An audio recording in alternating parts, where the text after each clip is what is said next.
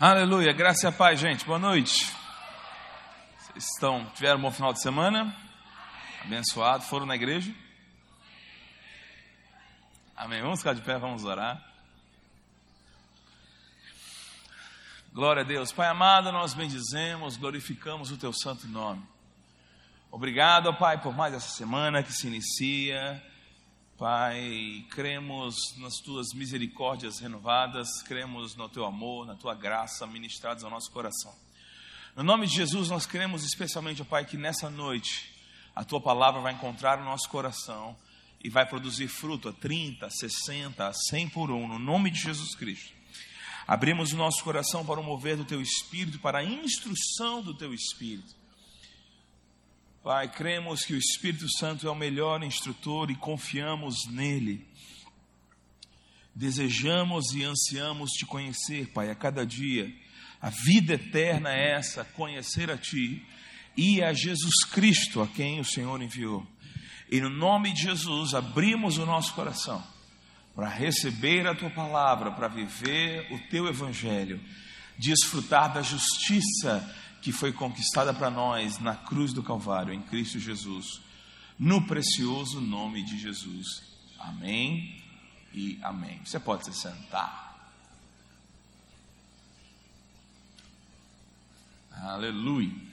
Então, nas últimas aulas, a gente conversou bastante sobre a obra da cruz. Mas tem uma coisa muito importante que você não pode esquecer. O homem foi criado para quê? Para a glória de Deus. Amém, irmãos? O homem destruiu esse propósito e Deus em Cristo restaurou a possibilidade.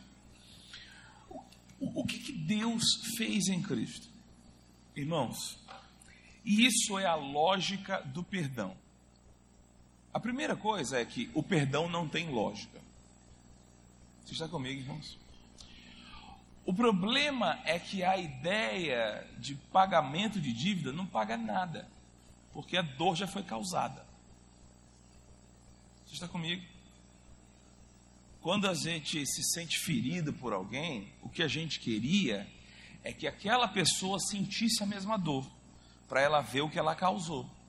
E isso seria supostamente justo, sim ou não? O problema é que ela sentia dor não vai mudar nada a sua. Tudo bem com você? Então, a única forma de haver uma real restauração daquilo que foi quebrado pela quebra de confiança é se aquele que recebeu a dívida assumir a dívida. Você está comigo, irmãos? Porque se o devedor pagar, nessa questão de, de afronta, isso não, isso não resolve o nosso problema. Você está comigo, irmãos? A única forma é quando eu resolvo. Não, tudo bem. Eu vou, eu vou assumir isso aí. Vai ficar comigo, eu pago isso e eu tomo a iniciativa de reconstruir o relacionamento com você. Você está comigo? É isso que Deus fez em Cristo. Deus foi o ofendido, amém, irmãos? E tomou a iniciativa de pagar a dívida. E não só isso, ele pagou totalmente a dívida. Amém? Algumas pessoas perguntam: ele pagou para quem? Não, é, Cristo pagou o preço dos nossos pecados. Tá bom, mas ele pagou para quem? Pagou para o diabo? Não, o diabo não tinha nada para receber. O diabo é o usurpador da história desde o início. A morte de Cristo pagou a nossa dívida com Deus. Você está comigo, irmãos? Deus pagou para si mesmo em Cristo Jesus a dívida do homem. Já vimos aqui que era justo, Deus não podia apenas esquecer a dívida, ela devia ser paga, porque Deus não pode considerar o ímpio por inocente. Você está comigo, irmãos? O ímpio tem que pagar a sua pena. Mas Deus, por imputação, faz com que o nosso pecado, como vimos na aula passada, caia de forma justa sobre Jesus. Amém, irmãos? E caindo sobre Jesus, o que não conta mais contra nós. Se o meu pecado caiu sobre Jesus, aonde ele não está mais? Ele não está mais em mim. Se ele não está mais em mim, eu agora não tenho mais dívida nenhuma com Deus. Você está comigo, irmãos? Mas, se Jesus apenas morresse pelos nossos pecados, a gente ia voltar para o estado do Éden. Você está comigo, irmãos? O que é bom? Maravilhoso, né? Mas qual é o problema de voltar para o estado do Éden? Poderia acontecer de novo. Você está comigo? Então, Jesus não só morreu pelos nossos pecados. Você já leu Romanos umas duas vezes, não deu? Mas ele morreu pelos nossos pecados. E ele fez o que também? Ressuscitou para a nossa justificação. Alô? De forma, e nós vamos ver bastante na aula que vem a imputação da justiça. De fato, na aula que vem, se prepara, a gente vai ler Romanos, o finzinho do 3, o 4 todo, o início do 5 e boa parte do 6. Então, se você não leu ainda, leia logo, porque é muito importante. Amém, irmãos? De forma que a justiça que era de Cristo foi imputada a nós. E aí ele ascendeu aos céus. E ele voltou para a glória que ele tinha, certo? Sim ou não? Sim. Mas ele voltou com uma coisa nova que ele não tinha antes. O que é que ele voltou para lá? Abre comigo em 1 Timóteo capítulo 4. Quatro não, acho que é dois. Não sei, deixa eu ver. Isso. É dois. 1 Timóteo capítulo 2. 3 em diante. Amém?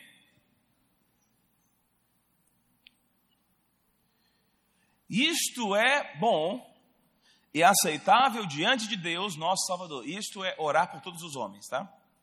É o que ele diz no versículo 1 e 2. O qual deseja o quê? Ele deseja o quê, gente? Que todos os homens sejam salvos e que todos os salvos cheguem ao pleno conhecimento da verdade. Porquanto há um só Deus e um só mediador entre Deus e os homens. Quem?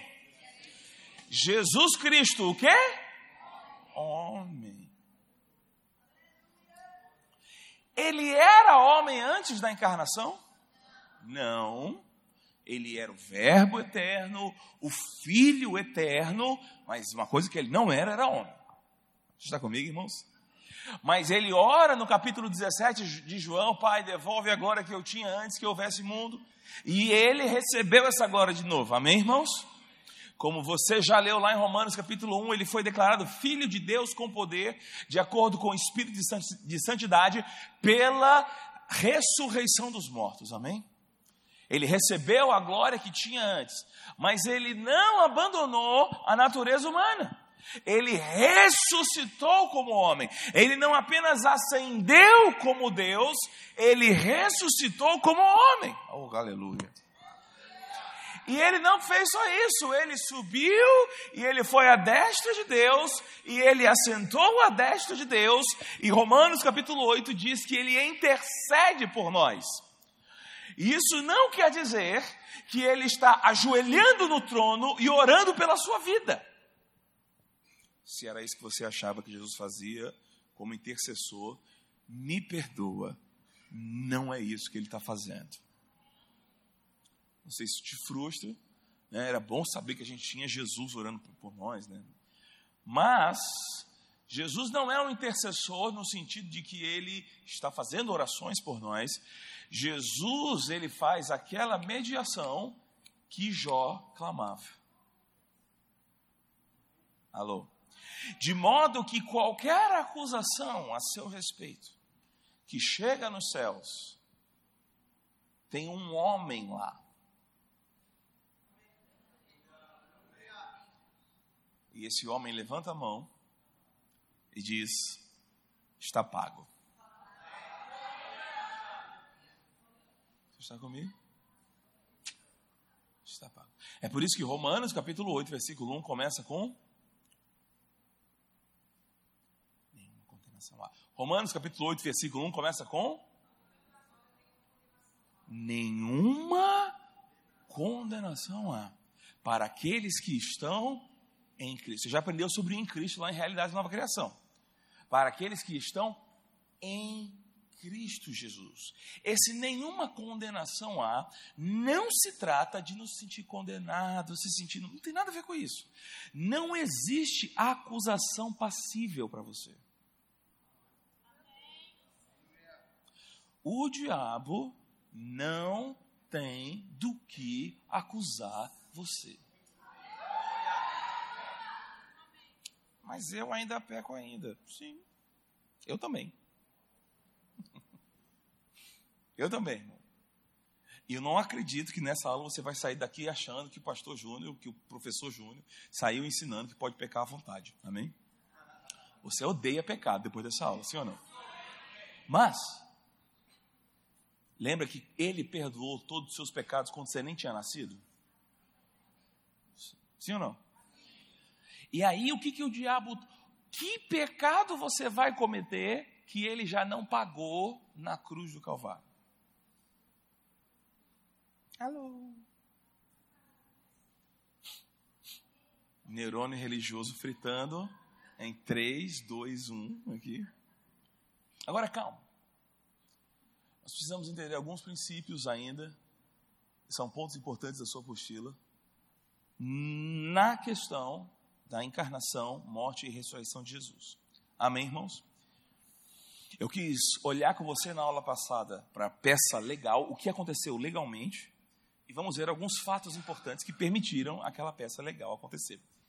Primeira coisa, vá comigo para 2 Coríntios capítulo 5. Você aprendeu e ouviu sobre o que eu vou falar agora lá na matéria Realidades. E eu vou passar novamente sobre esse ponto porque é muito importante. Ok? Roma, ah, 2 Coríntios 5, versículo 14 diz: Pois o amor de Cristo nos constrange, julgando nós isso. O quê? Vamos lá, gente, 2 Coríntios 5, 14. Um, um fez o quê? Morreu por todos, logo o quê? Todos morreram. Você se lembra do princípio da identificação e substituição? Amém, irmãos? Isso aqui é importante entender por quê. Ah, eu costumo chamar de modus operandi da graça de Deus. Cristo, nós, Deus nos criou a imagem e semelhança dele, falamos sobre isso lá em Filipenses 2,5, né? Aí o homem destrói essa unidade, amém, irmãos? Voluntariamente, por pura maldade. Então Deus se faz semelhante ao homem. Amém? Mas havia ainda uma parede de separação. O homem tinha pecado, Deus, homem, não tinha pecado. Amém? Jesus nunca pecou, nem dolo algum se achou em sua boca. Mas então ele voluntariamente se coloca na cruz do Calvário. Quando ele se coloca na cruz do Calvário, dentre as, as três frases dele na cruz do Calvário, uma delas é muito importante, quer dizer, todas são muito importantes, obviamente, tudo que Jesus disse é importante. Mas a que mais me chama a atenção foi a que eu citei na aula passada, é Eloi, Eloi, lama sabachthani, que quer dizer, Deus meu, Deus meu, por que me desamparaste? Amém, irmãos? Amém, gente? Comentei um pouco com você sobre o abandono de Cristo na cruz do Calvário. Ele foi abandonado pelos seus amigos, ele foi abandonado pela sua nação, ele foi abandonado por Deus na cruz do Calvário. O que caiu sobre Jesus naquele momento? A ira de Deus, que era nossa, porque nós éramos filhos da ira ou merecedores da ira, amém, irmãos? Essa ira caiu sobre Cristo Jesus.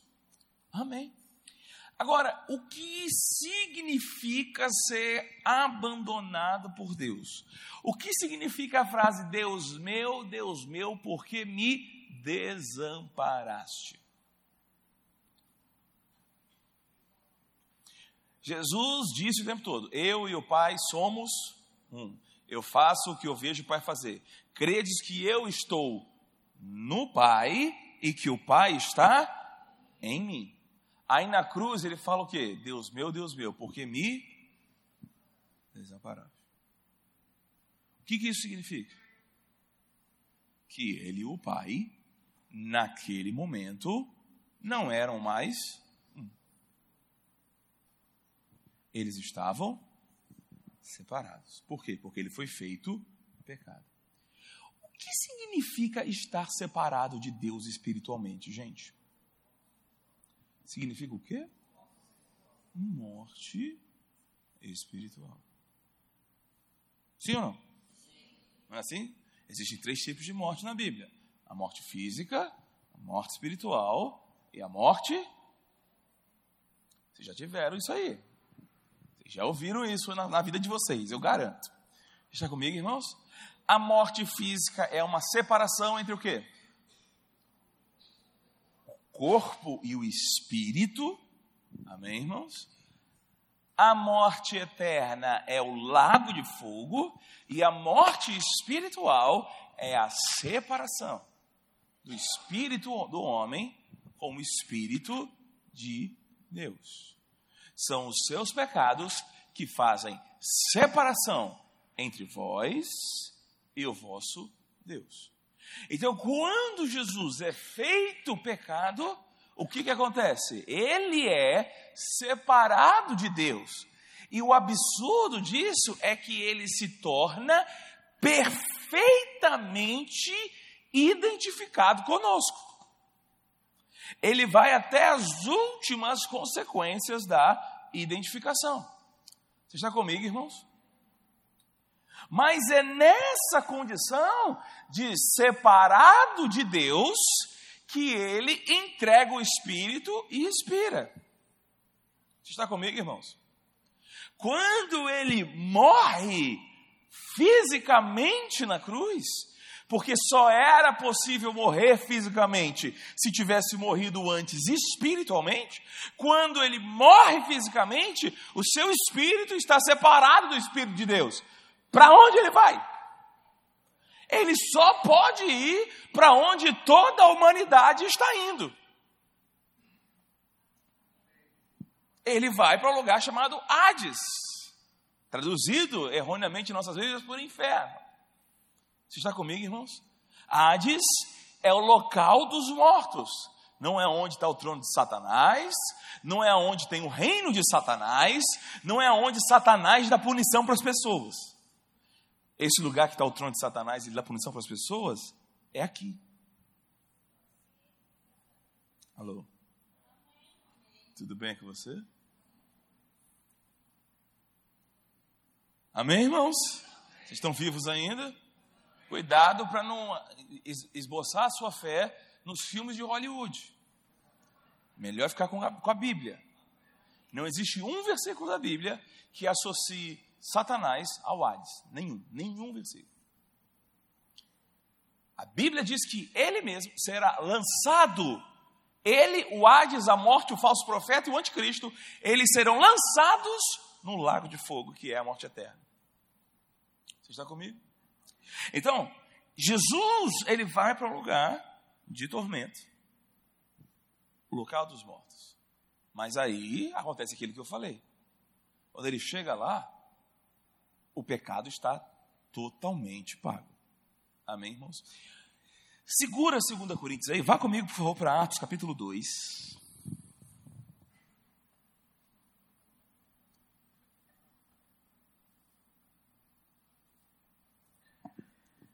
Você sabe o que acontece em Atos 2, é o dia de Pentecostes, o Espírito Santo cai sobre a igreja, eles começam a falar em outras línguas.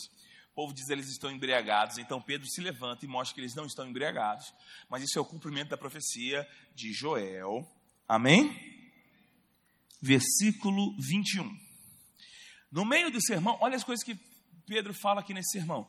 E acontecerá que todo aquele que invocar o nome do Senhor será salvo. Varões israelitas, atendei a estas palavras: Jesus o Nazareno, varão aprovado por Deus diante de vós com milagres, prodígios e sinais, os quais o próprio Deus realizou por intermédio dele entre vós, como vós mesmos sabeis. Sendo este entregue pelo determinado desígnio e presciência de Deus, vós o matastes, crucificando-o por mãos de iníquos. Ao qual, porém, Deus ressuscitou, rompendo os grilhões da morte, porquanto não era possível ser fosse ele retido por ela. Você está comigo? O que dá força para a morte é o pecado. Se o pecado foi destruído na morte dele, a morte não tinha força nenhuma. Amém, irmãos? Por isso se alegrou o meu coração e a minha língua exultou. Aliás, pulei aqui um texto, não pulei? 25. Porque a respeito dele, diz Davi, e aí ele vai citar o texto do Velho Testamento, um salmo de Davi. A respeito dele, diz Davi: Diante de mim via sempre o Senhor, porque está à minha direita, para que eu não seja abalado. Por isso se alegrou o meu coração, e a minha língua exultou. Além disto, também a minha própria carne repousará em esperança. Por que, que a minha carne vai repousar em esperança? Porque ele não deixará a minha alma na morte, e nem permitirá que o meu corpo permitirás que o teu santo veja a corrupção. Fizeste-me conhecer os caminhos da vida, encher-me de alegria na tua presença. Irmãos, Seja-me permitido dizer claramente a respeito do patriarca Davi que ele morreu e foi sepultado e o seu túmulo permanece entre nós até hoje. Sendo, pois, profeta, oh aleluia, e sabendo que Deus lhe havia jurado que um dos seus descendentes assentaria no trono, prevendo isto, referiu-se à ressurreição de Cristo, que um nem foi deixado na morte, nem o seu corpo experimentou corrupção. Você entende que está falando de duas coisas aqui? A minha carne vai repousar em esperança. Por quê? Porque eu sei que você não vai deixar a minha alma, homem interior aqui, na, não vai deixar a minha alma na morte e nem vai permitir que o teu santo ou o teu corpo experimente corrupção. Você está comigo, irmãos? Então, Davi profetizou a respeito de dois aspectos da morte de Jesus não de, o corpo não vai ter tempo de se corromper. Amém, irmãos? Nem a alma será deixada na morte. Mas para não ser deixada, alô, ela tem que ter sido entrada na morte. Amém, irmãos? Ele diz: Em tuas mãos entrega meu espírito. Exatamente. Ele repousou em esperança. Olha, eu tenho certeza. Senhor, vamos lá. Agora vai ser a parte ruim, eu entrego nas tuas mãos, vamos lá. E expirou. Até o inferno, porque a Bíblia diz isso. Quem é aquele que subiu, senão aquele que antes havia descido às regiões inferiores da terra? E lá ele é vivificado no espírito. Amém, irmãos? Quando é vivificado no espírito, ele toma os grilhões da morte. E os espíritos que estavam em prisão, mas que aguardavam a sua vinda, agora são juntamente com ele libertados da morte. Por isso ele tomou cativo aquilo que era o cativeiro dos justos. E aqueles santos que morreram aguardando a sua vinda, agora têm a salvação concretizada. Você está comigo, irmãos? Porque, como ele não havia ainda vencido a morte, eles ainda estavam sobre o grilhão da morte, mas estavam repousando em esperança. Mas quando ele veio, ele tomou os grilhões da morte, oh aleluia. É por isso que ele tem as chaves da morte e do inferno. Por quê? Porque antes dele ninguém saiu de lá. Ele é o único que entrou e saiu. Se ele saiu, ele tem a chave desse negócio. Mas aí o que, que ele fala para nós, a igreja? Sobre essa pedra, Pedro, edificarei a minha igreja. E as portas do Hades. Oh, mostrando que a igreja já não vai mais para o Hades como os santos do Antigo Testamento iam. Amém, irmãos? Porque as, as ataduras da morte não podem nos segurar. Oh, aleluia porque o nosso Jesus ressuscitou. Mas para ter ressuscitado, primeiro ele precisou se identificar conosco até as últimas consequências. Ele foi até o último estado que o homem foi capaz de assumir. Alguém pode sugerir, e por que ele não morreu a morte eterna? Porque nenhum homem morreu a morte eterna ainda. Você está comigo, irmãos? Então não era necessário redimir o homem do que nenhum homem entrou ainda. A morte eterna é uma punição divina. Você está comigo? O fato é que ele foi até o inferno. Agora, ele foi até lá por nós. Se ele foi por nós, Deus viu todos nós indo lá.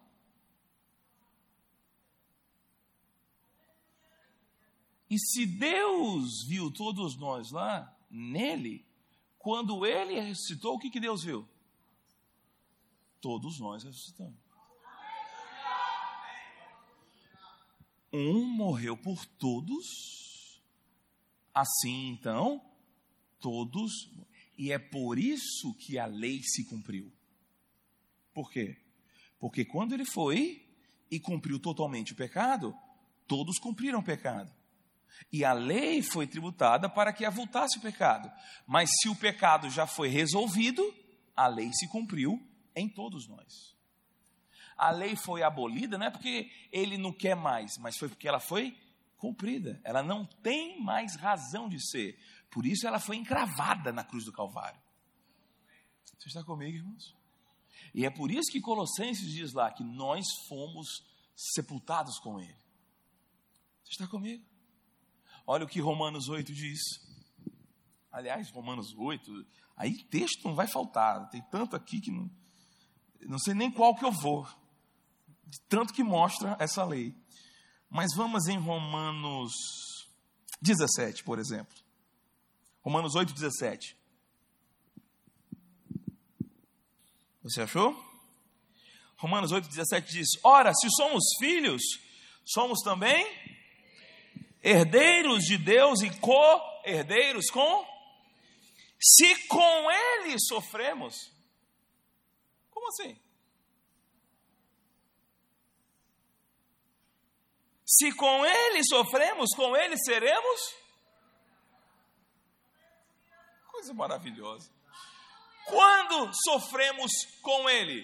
Quando Ele sofreu sozinho no nosso lugar.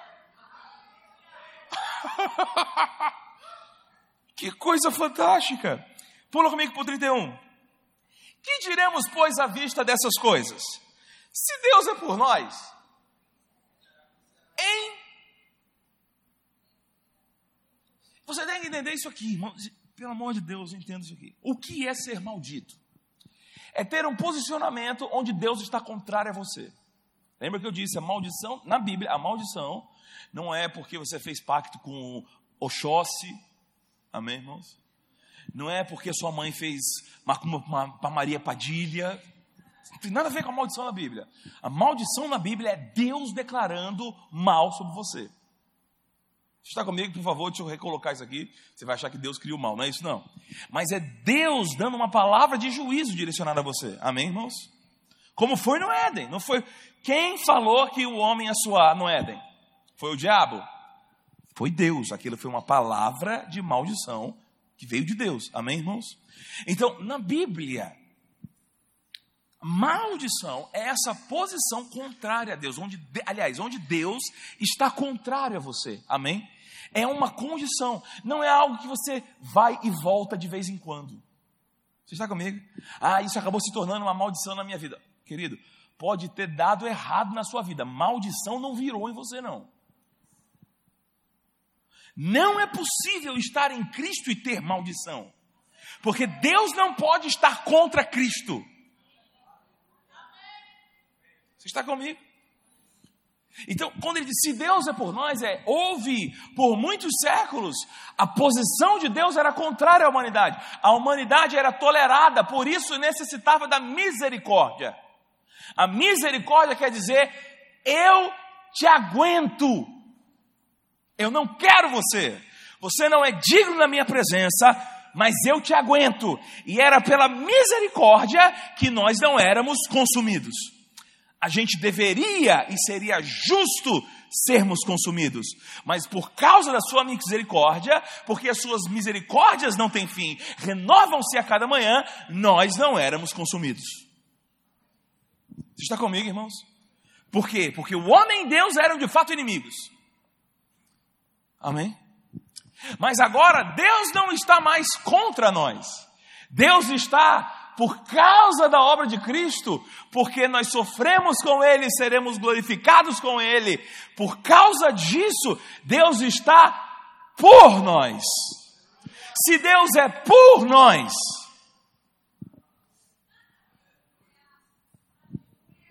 alô? Se Deus é por nós, o que é contra nós?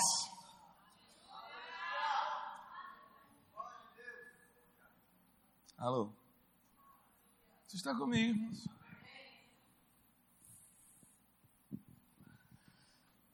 Aquele que não poupou o seu próprio filho, antes por todos nós o entregou, porventura não nos dará graciosamente com ele todas as coisas? Irmãos, eu estou tentando inserir o conceito de graça desde a primeira aula, mas a coisa está indo para outro caminho, mas tudo bem.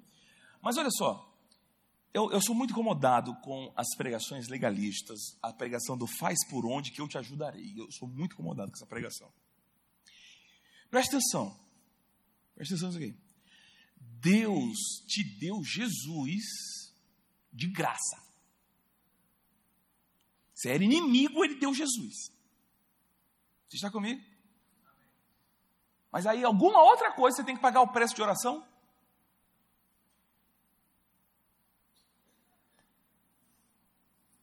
Alô? Pensa, pensa, pensa aqui.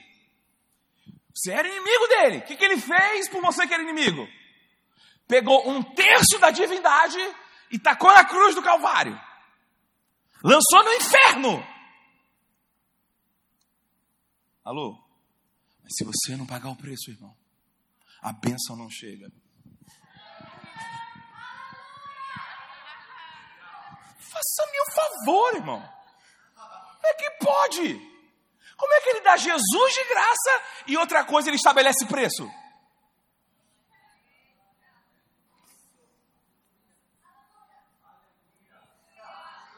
O mais caro, o mais valioso, aquele que ele ama por toda a eternidade, ele dá de graça. Mas para ter as bênçãozinhas do dia a dia, paga o preço. Isso é contrário ao Evangelho. Isso é vontade de merecer, de ter glória. Alô? Desculpa. Preencha as, as, as qualificações. Quando você se qualificar, quando você fizer a sua parte, aí Deus vai derramar. Ele deu Jesus, não era nem nascido tinha nem pecado ainda. Ele já me deu Jesus.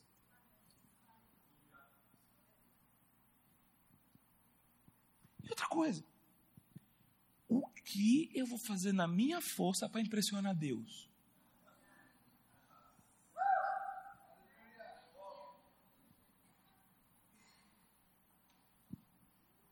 Tu já entendeu que quando a gente foi, assim, na nossa força, a gente fez tudo errado todas as vezes? Tu já entendeu isso? Aí Deus fala assim: agora vai, faz de novo. Não, isso é a lei, a lei era isso. Você faz que eu te abençoo. E deu errado toda vez.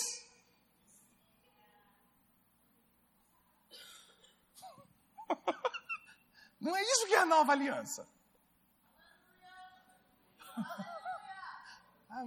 A nossa mente quer merecer. A nossa mente quer. O problema de uma pregação meritocrática, irmãos, é que ela parece lógica e justa.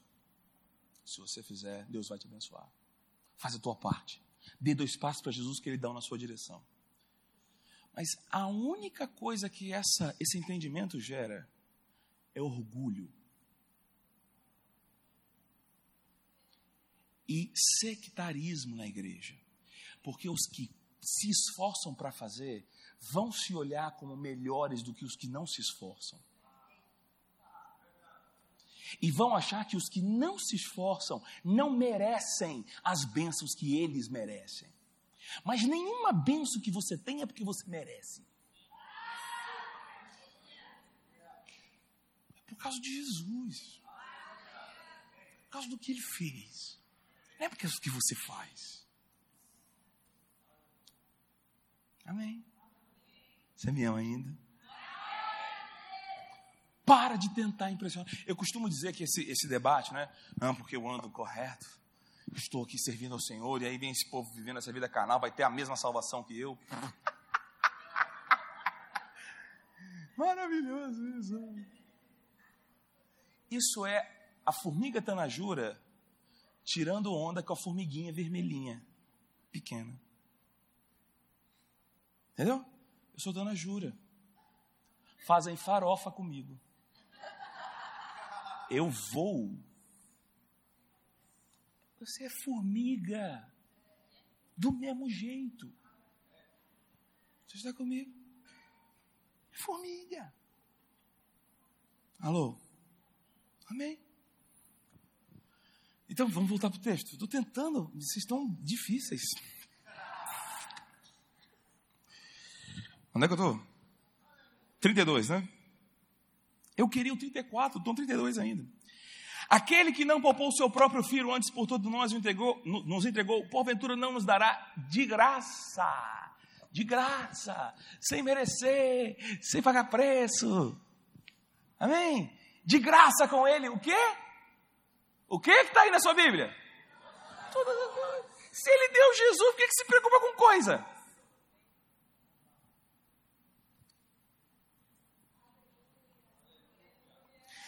Agora aqui, quem intentará acusação contra os eleitos de Deus, se é Deus quem os declarou justos? Quem vai dizer assim, ó, oh, ele está errado ali. Deus disse que eu sou justo. Quem é que vai me acusar? Pior, quem é que vai me condenar? Se já não tem quem acusa, quem mais quem me condene? Se é Cristo Jesus quem morreu, ou antes, quem ressuscitou, o qual está à direita de Deus e também intercede por nós. Você entendeu isso? Se ele morreu e ressuscitou, a minha morte e a minha ressurreição, o que é que consta para mim? Paulo começa o capítulo 7 de Romanos falando assim: gente, a mulher, quando está casada, ela está sujeita pela lei ao marido enquanto o marido vive. Mas se o marido morrer, a lei já não tem domínio sobre ele, sobre ela. Está livre para casar com quem quiser. Da mesma forma, nós morremos para a lei. Se nós morremos para a lei, nós estamos livres dela. Você está comigo? Olha lá, vamos voltar lá para Colossenses 2, que a gente leu no ano passado. 11. Nele também fostes circuncidados por intermédio das, de mãos, mas não no despojamento do corpo da carne, mas é a circuncisão, que é a circuncisão de Cristo.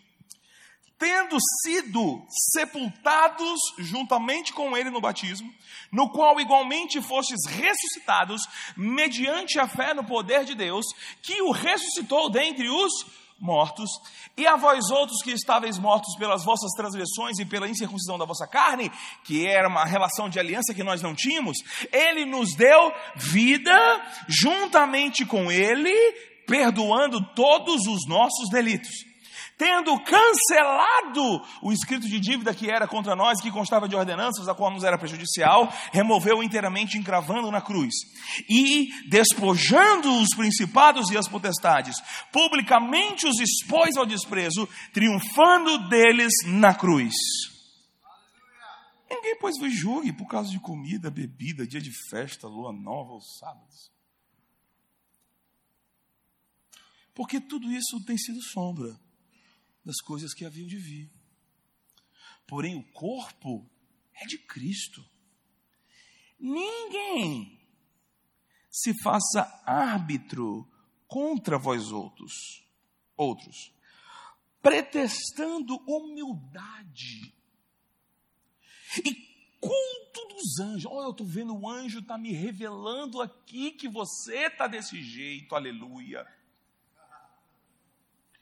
baseando-se em visões. Meu Deus, parece que ele está descrevendo a igreja dos anos 2000 no Brasil, impressionante. Enfatuado, sem motivo algum, na sua mente carnal. Sabe o que é isso, essas visões, essas visagens aí? Mente carnal. Ah, meu Deus. Eu acredito em visões, viu, irmãos? Nas que são alinhadas com a palavra de Deus não nas que querem jogar julgos nas pessoas que já estão em Cristo. E não retendo o cabeça, do qual todo o corpo, suprido e bem vinculado por suas juntas e ligamentos, cresce o crescimento que procede de Deus. Alô? Como é que eu faço para crescer espiritualmente? Que preço eu tenho que pagar? O que, que eu tenho que fazer? Fica com Ele. Pô. Vinculado nele, cresce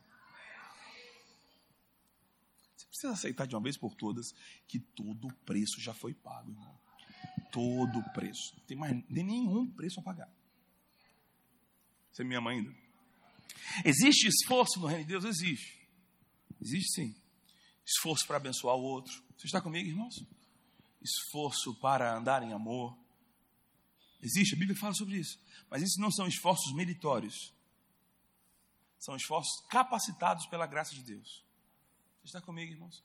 São consequências da vida cristã que você tem, da força do Espírito que está em você. Não é na sua força, não é na sua capacidade. Fortalecei-vos no Senhor, sede fortalecidos com poder pelo seu Espírito no homem interior. Está comigo? E ele não para não, irmãos. Se morrestes com Cristo, versículo 20, para os rudimentos do mundo, por que, como se vocês vivessem no mundo, vocês se sujeitam a essas ordenanças? Ah, meu Deus. Bom, eu não vou interpretar, só vou ler esse texto aqui, tá bom? Porque se eu interpretar, eu posso, sei lá, até perder meu emprego. Não manusieis isto. Não proves aquilo. Não toque aquilo outro. Ah, meu Deus, o que, que Paulo está dizendo? Segundo os preceitos e doutrinas de quem? Dos homens. Porque todas essas coisinhas aí de religião exterior, como se destroem? Ah, meu Deus. Tais coisas, com efeito, têm até uma aparência de sabedoria. Meu Deus do céu. Como o culto de si mesmo e de falsa humildade e de rigor ascético, ascetismo. Eu me, eu me abstenho de tudo, aleluia Todavia, isso aí não tem valor algum contra a sensualidade. Não é isso que livra o homem do pecado. Alô? Ascetismo né? não livra ninguém da imoralidade, irmãos. Você está comigo? O que, que livra o homem da imoralidade? Cristo. O que, que livra o homem do pecado? Cristo conhecer a Cristo, estar vinculado nele, nele fortalecido, crescendo o crescimento que vem dele. Amém. Por isso que Paulo ora para que os crentes fossem cheios do pleno conhecimento de Deus e de Cristo. Você está comigo? Se você não entender Cristo, você não entendeu nada. Amém, irmãos. Por isso que é nele que somos fortalecidos. Então, o princípio da identificação e substituição significa que toda a nossa desgraça foi depositada em Cristo E quando ele sofreu a sua morte, nós estávamos sofrendo com ele. Mas quando ele foi levantado como vivo, nós estávamos sendo levantados também. Quando ele recebeu o nome que estava acima de todo nome, nós estávamos sendo nomeados também. Você está comigo, irmãos? Quando ele estava assentando a destra da majestade, nós estávamos nos assentando com ele. Você tem que entender que isso é uma posição, o termo para isso é a posição mística, no sentido de representatividade. Amém? Cristo está misticamente nos representando a destra de Deus, nós estamos misticamente representando Cristo dentre os homens. Você entendeu isso? Cristo é a humanidade lá, nós, a igreja, somos Cristo aqui. Porque nós estamos unidos com Ele, pela lei da substituição e identificação. Amém. E aí, aquele que não conheceu o pecado, ele o fez pecado por nós, identificação e substituição, para que nele nós fôssemos feitos a justiça de Deus. Isso aqui é importante entender o que eu chamo de modus operandi da graça de Deus. Cristo assume sua miséria para que você receba por imputação, vamos ver na próxima aula como é que essa imputação se dá, receba por imputação a bênção que é digna a Ele. Você está comigo, irmãos? A dificuldade que algumas pessoas têm em assumir a posição de justiça é porque elas olham para suas obras e sabem, e isso está certo, que elas não são dignas de dizer eu sou justo. Ninguém aqui é digno de dizer eu sou justo. Mas a minha justiça não é baseada na minha dignidade, é na dignidade de Cristo. Eu sou justo não por causa do que eu fiz, eu sou justo por causa do que ele fez. Quando eu digo que sou justo, eu não estou me glorificando, eu estou glorificando a ele. O que ele fez por mim na cruz do Calvário.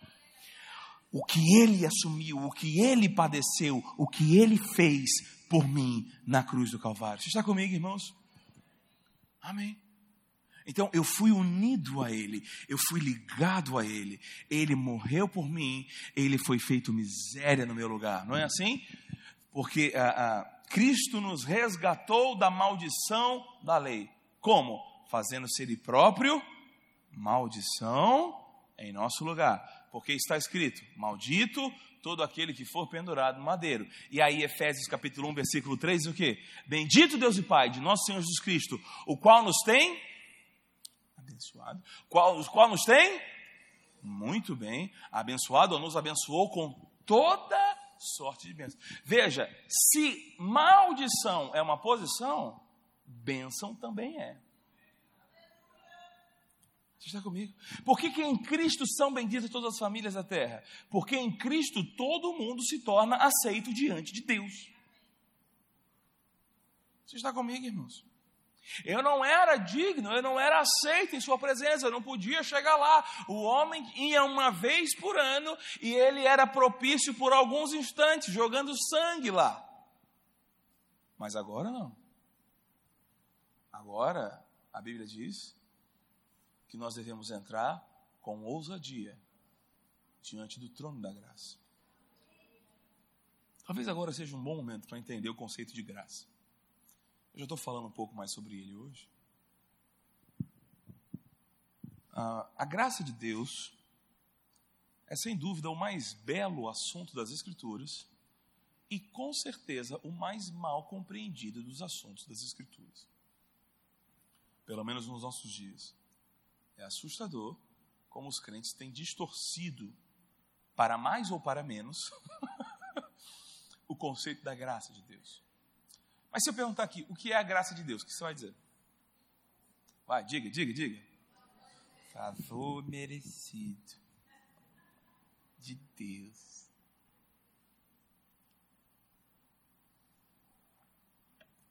Mas e se eu te pedir para explicar esse conceito? O que significa favor e merecido de Deus?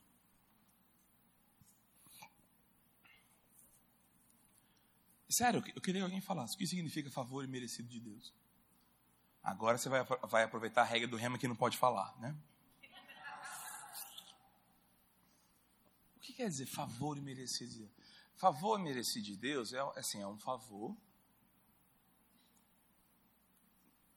que não se merece, merecido de Deus.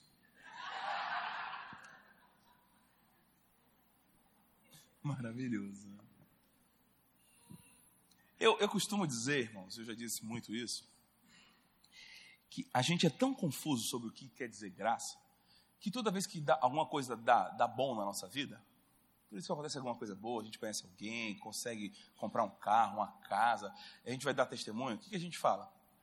Isso foi favor e graça de Deus na minha vida. Não é assim que a gente fala? Favor e graça. Graça é o quê? Graça é o quê? Graça é favor. Aí a benção que você recebeu foi favor e graça? Se graça é favor? Alô? Então foi graça e graça? Ou favor e favor? Foi favor e graça de Deus na minha vida. Pai, nós oramos pelo teu favor e a tua graça na vida daquele irmão.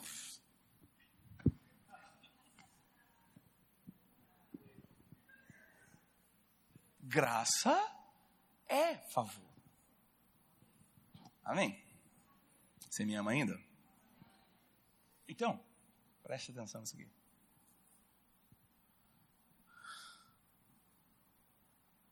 E tem uma parte na sua apostila muito boa que é justiça de Deus ou justiça própria. Graça é a livre iniciativa de Deus em nossa direção. Você está comigo? A livre iniciativa divina. Se você fez e Deus respondeu, isso não é graça.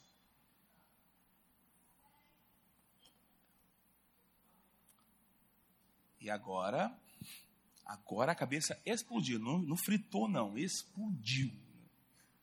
Cabeça religiosa, meritocrática, que, que acha que pode chegar diante de Deus e dizer assim, olha aqui minha obras, Senhor. Olhe bem.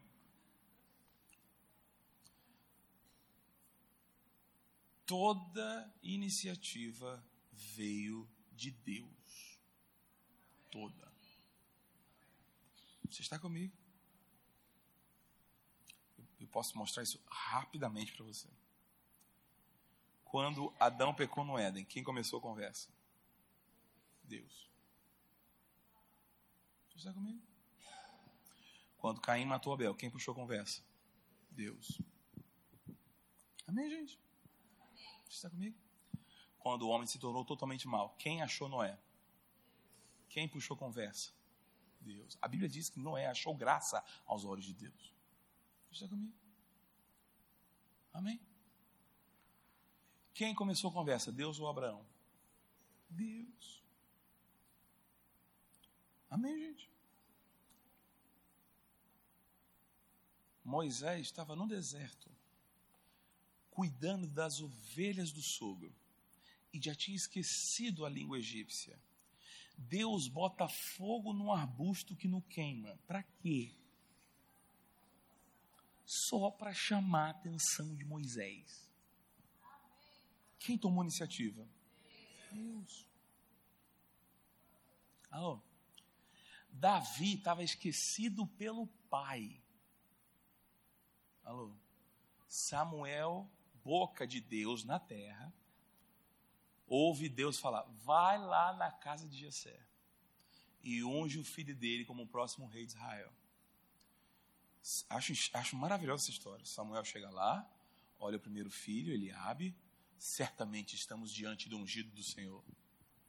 Aí Jesus fala, aí Deus fala, não. Você está com a cabeça meritocrática. Você está comigo? Você está com a cabeça na capacidade humana, e não é isso que eu estou vendo. Aí passam sete filhos. Jessé ofereceu sete filhos para Samuel. Jessé não ofereceu Davi.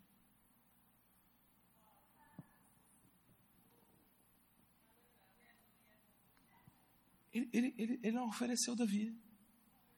Samuel perguntou: Você não tem mais nenhum filho, não? Filho,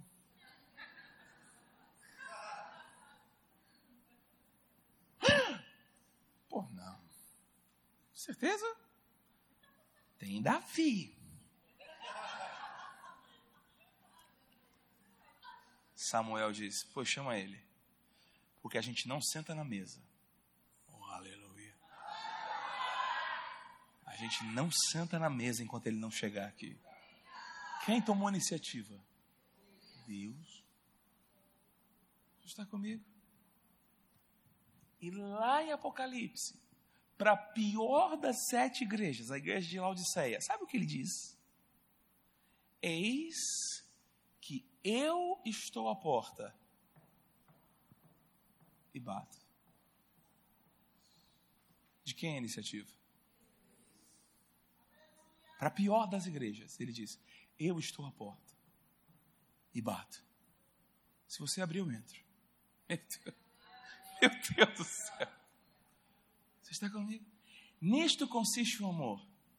Não em que nós tenhamos amado a Deus, mas em que Ele nos amou primeiro e enviou seu Filho como propiciação pelos nossos pecados. Sabe quando nós falamos, muitas vezes quando vamos ensinar e falar sobre oração, que nós devemos buscar a Deus, e a Bíblia usa essa expressão, amém, irmãos?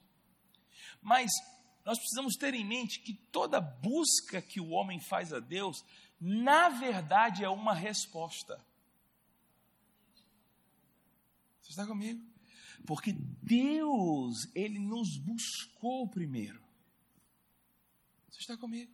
Deus veio em nossa direção. Por que, que Jesus veio? Ele veio de graça. Amém, irmãos? Ele veio de graça.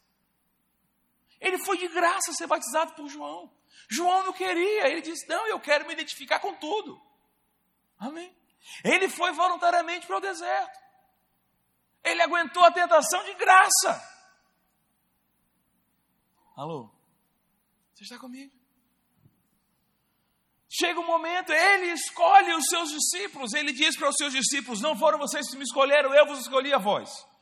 E isso aqui não tem a ver com, com, com predestinação, irmãos. Ele está falando especificamente do cargo dos discípulos e da função dos discípulos, não está falando de salvação. Eu vos escolhi a vós, e eu vos designei para que vocês vá e dê fruto. Mas isso vai ser importante porque tem que ser pela graça. Como assim?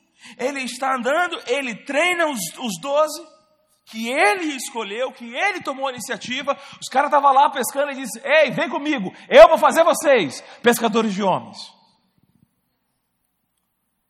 Ele chama os caras, ele treina os caras.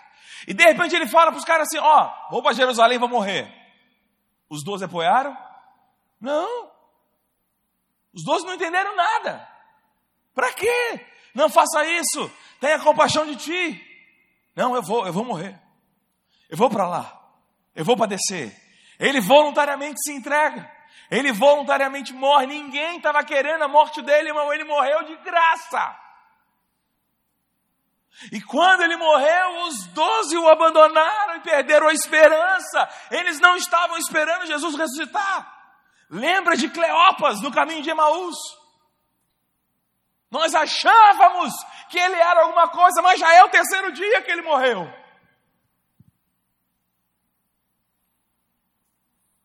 E Jesus aparece como vivo. De graça. Sopra sobre eles o Espírito Santo. Eles nascem de novo. E ele diz assim: Eu vos envio. E vocês vão pregar a palavra que é minha. Ensina o que eu ensinei. Mas não saiam de Jerusalém. Até que vocês recebam o poder que é meu. Porque não é na sua força e não é a sua palavra. Porque se for sua força e a sua palavra, você teria a glória na salvação de alguém. E ela não seria de graça. Você está comigo? Dez dias depois da sua ascensão, o Espírito Santo cai sobre eles. E aqueles homens que há 50 dias atrás estavam negando Jesus, agora se levantam numa unção que não é deles, pregam a palavra que não é deles, e três mil se convertem. se convertem como? Eles estavam buscando isso? Não. Concorda que a graça perseguiu aqueles três mil? Você está comigo? E essa palavra foi se espalhando, se espalhando, se espalhando, até que ela chegou em Campina Grande.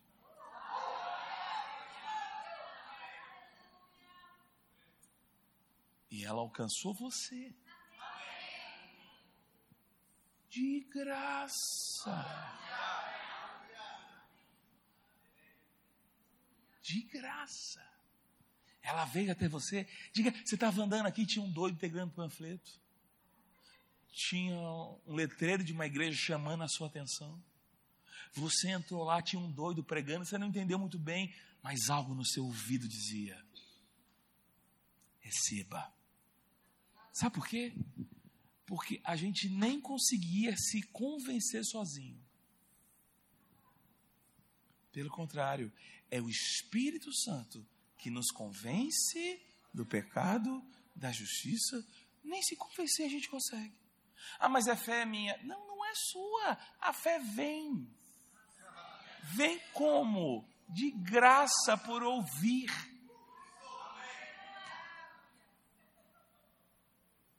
que você fez pela sua salvação? Nada. A palavra perseguiu você. Você está comigo, irmãos? Ela perseguiu você. Você não conseguia nem se convencer, você não conseguia nem entender. Foi o Espírito Santo que trabalhou isso em você. Olha comigo, irmãos, o texto de Atos 2, 37. Amém? Atos 2, 37 diz: Ouvindo eles estas coisas, a multidão que estava achando, há poucos momentos que eles estavam embriagados, ouvindo eles estas coisas, compungiu-se-lhes o coração e perguntaram a Pedro e aos demais apóstolos: Que faremos, irmãos? Eles ouviram a palavra, não são do Espírito. Amém? Respondeu-lhes Pedro: Arrependei-vos. Oi? que, que isso quer dizer? A Bíblia diz: compungiu-se-lhes o coração. Eles ouviram a palavra, não é assim? E o coração se compungiu. E aí eles perguntam para os apóstolos: o que, que a gente faz? Aí Pedro diz: arrependei-vos. Mas lembra que é a bondade de Deus que te conduz ao arrependimento. nem se arrepender, você se arrepende sozinho. Amém? Mas o que, que isso significa? Esse estado compungiu-se-lhes o coração ainda não era salvação. Tudo bem com você?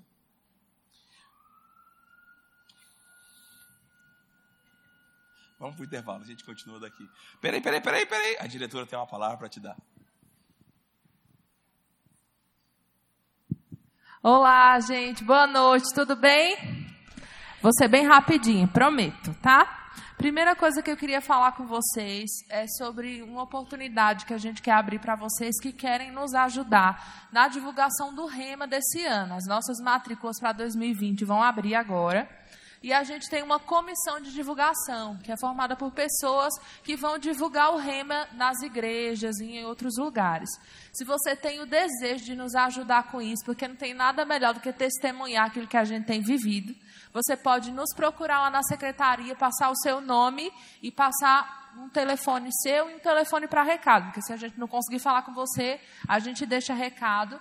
Depois a gente vai fazer uma reunião e vai explicar bem direitinho como é que vai funcionar. Mas aí você vai precisar ter disponibilidade, principalmente à noite, pelo menos um dia aí na sua semana para ajudar a gente. Vai ter escala, então se você não puder numa semana, você vai ser escalado para outra e assim por diante, tá bom? Então se você tiver o desejo de participar da comissão de divulgação do REMA 2020, você vai lá na nossa secretaria até a próxima aula e passa o seu nome, tá bom?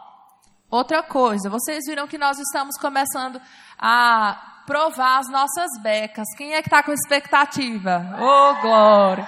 Então, hoje nós fizemos da letra A até a letra E. Então, fica ligado, vai lá no fundo, experimenta. A beca tem que ficar na metade da sua canela. Tá bom? Então, se ficar muito em cima, não tá no padrão, porque você não vai ficar bonito na foto. Então, tem que ficar na metade aí da sua canela. Então, você que tem a inicial da letra A até a letra E, vai lá no fundo agora no intervalo e no final para tirar, para experimentar, para a gente ver as suas medidas, ok?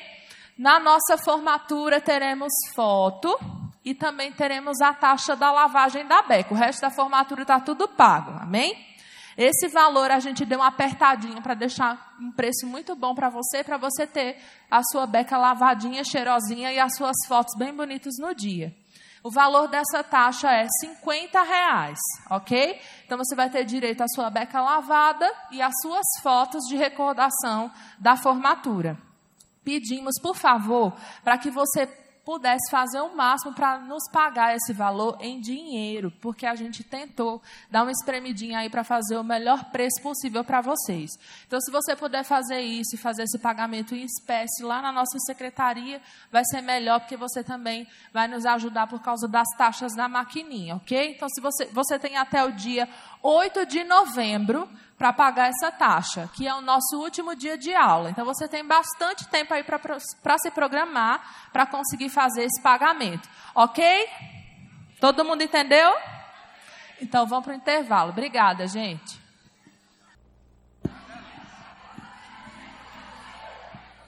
Aleluia. Vocês já decoraram a música? Posso falar com a diretora aqui, tá bom? Que tem só. Eu me formei no Rema 2001. Eu já ouvi um bocado essa música. De fato, a primeira formatura que eu participei foi em 2000. Então, ouvi todo dia, assim, cinco vezes. É uma coisa legal. Já bateu a segunda, não, né? E eu murmurando aqui contra o hino do Remo. Misericórdia. Gente, é maravilhosa essa música do Rema, não é verdade? Coisa linda essa canção. Ai, ai. O que, que eu estava falando, hein? Sim, Atos 2, vamos lá.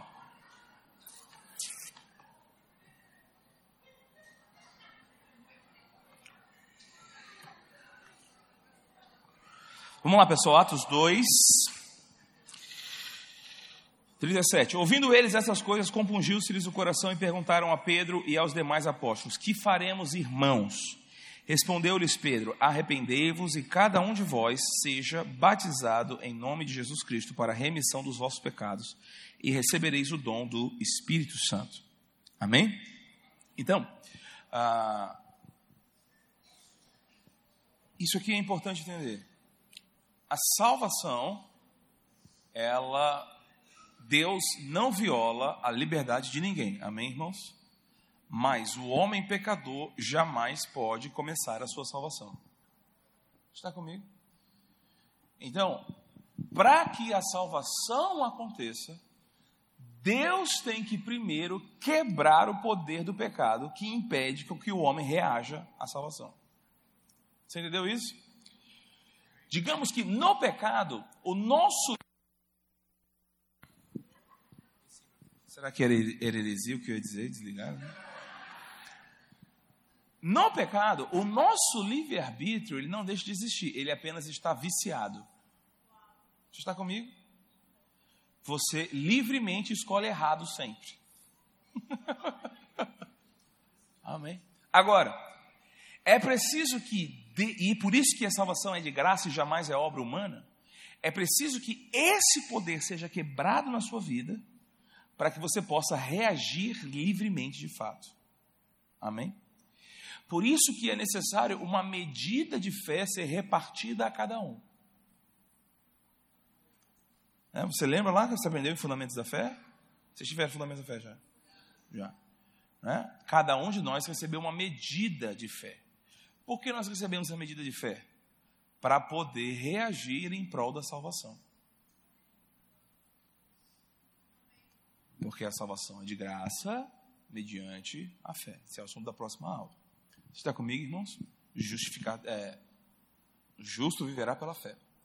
Mas, eu não tenho essa fé inerente em mim. ela precisa ser recebida.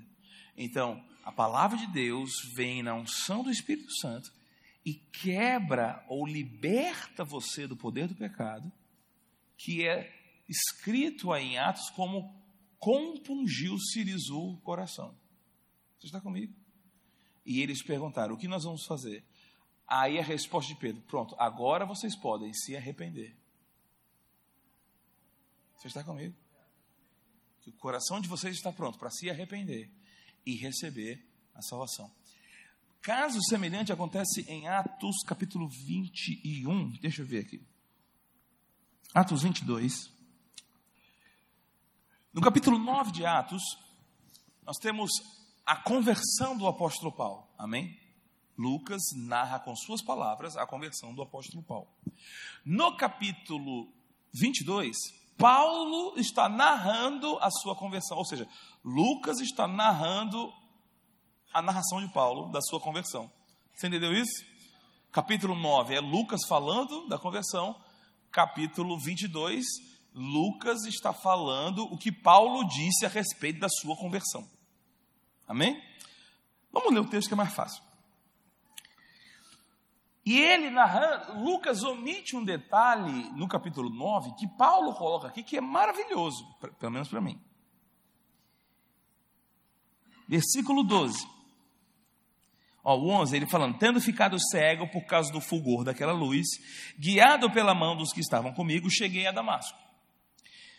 13. Veio procurar-me, aliás, 12. Um homem chamado Ananias piedoso conforme a lei e tendo bom testemunho de todos os judeus que ali moravam, veio procurar-me e, pondo-se junto a mim, disse: Saulo, irmão, recebe novamente a vista. Nessa mesma hora, recobrei a vista e olhei para ele. E eu fico pensando como é que algumas pessoas conseguem dizer que Paulo tinha um problema de visão por causa do refulgor da luz da visão do início. Fechado parêntese. 14. Então ele disse: O Deus de nossos pais, de antemão te escolheu para conheceres a sua vontade, veres o justo e ouvires uma voz da sua própria boca. Porque terás de ser sua testemunha diante de todos os homens das coisas que tem visto e ouvido. Agora, olha o 16. Agora, por que te demoras? Levanta-te, recebe o batismo, lava os teus pecados, fazendo o quê? O que, que isso significa? Você viu aí Ananias falando para Paulo invocar Jesus? E quando ele invocasse Jesus, ele receberia o batismo e lavaria os seus pecados? O que isso quer dizer? Só pode ser que ele não tinha recebido ainda. O que aconteceu na estrada de Damasco? Parece que não foi ainda a salvação. Foi a libertação do poder do pecado. Mas foi com Ananias que Paulo, de fato, nasceu de novo. Tudo bem com você? Vocês estão me olhando com a cara tão assustada que eu estou com um pouco de medo. Vocês estão vendo o texto aqui? Ananias falando para Paulo: invoca ele lava os seus pecados e recebe o batismo? Sim ou não, gente? Vocês estão lendo o texto aí, por favor, olha, olha por favor, para não parecer que sou eu que estou contando alguma heresia. É Paulo que está narrando aí. Tudo, tudo bem? Isso nos mostra o processo da salvação. Como é a graça que me salva sem que a minha liberdade seja violada. Porque Jesus veio para nos libertar, não veio nos escravizar. Nós éramos escravos do pecado. No pecado a nossa escolha ficou viciada, mas Cristo quebrou o poder do pecado. Você está comigo, irmãos? A palavra operou isso em nossa vida na unção do Espírito. E Paulo teve uma visão, que é visão, senão a manifestação do Espírito. Você está comigo, irmãos? E então o poder e a prisão do pecado foi desfeita na vida de Paulo. E então Ananias diz para ele: invoca o Senhor, lava os teus pecados e recebe o batismo. Porque todo que invocar o Senhor Jesus será salvo. Você está comigo, irmãos? Amém? Então entendemos como é que a salvação é esse negócio de graça. Ela é totalmente. A salvação é uma obra de Deus do começo ao fim. Desde a cruz até o seu coração ser liberto. Você está comigo, irmãos? A fé depositada no seu coração, aí você faz o quê? Reage. Você não age, você reage. Não há glória na sua reação, irmão. Você está comigo? Ah, Jacó Armínio ele dá um exemplo interessante. Ele diz: se existe um, um mendigo aqui, digamos que aqui na rua tem um, um, um morador de rua, mendigo.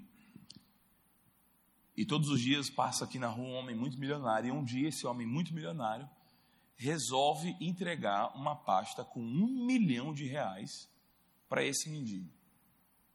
Você está comigo? E esse homem chega e oferece a pasta. Se o mendigo estende a mão e pega a pasta, ele sai da miséria para se tornar um milionário em segundos, concorda comigo? Qual é a glória dele nessa riqueza? Nenhuma. Nenhuma. Você está comigo? Ele pode dizer que ele trabalhou pela riqueza dele? Não, ele não fez nada por essa riqueza. Você está comigo? Ele a recebeu totalmente de graça. Mas, se ele não estende a mão e não recebe, ele já era culpado da sua miséria, mas ele se torna mais culpado ainda, sim ou não? Você entendeu? Então, nós não temos glória na nossa salvação. Amém? Mas somos totalmente culpados pela nossa condenação. Ficou claro isso para você? Amém. Então, o que significa somos salvos de graça mediante a fé? Exatamente isso. A salvação é uma obra de Deus do início ao fim. A salvação perseguiu você, ela veio atrás de você, ela alcançou você e graças a Deus você reagiu positivamente. Você respondeu ao convite da salvação. Você ouviu o Espírito Santo. Amém? O que você deve fazer é não tornar a graça de Deus vã na sua vida. Amém, irmãos? Perseverar nessa salvação. Agora, um ponto importante de entender isso é que daqui para frente, olha só, Deus me criou para quê? Para a glória dele. Eu voluntariamente destruí essa capacidade. Está comigo? Ele gratuitamente me devolveu essa capacidade. Amém? Então, se quando ele me criou, tudo que eu tinha veio dele, Agora que eu fui, depois de ter sido criado, eu destruí, ele restaurou, tudo que eu fizer para ele me traz glória? Não.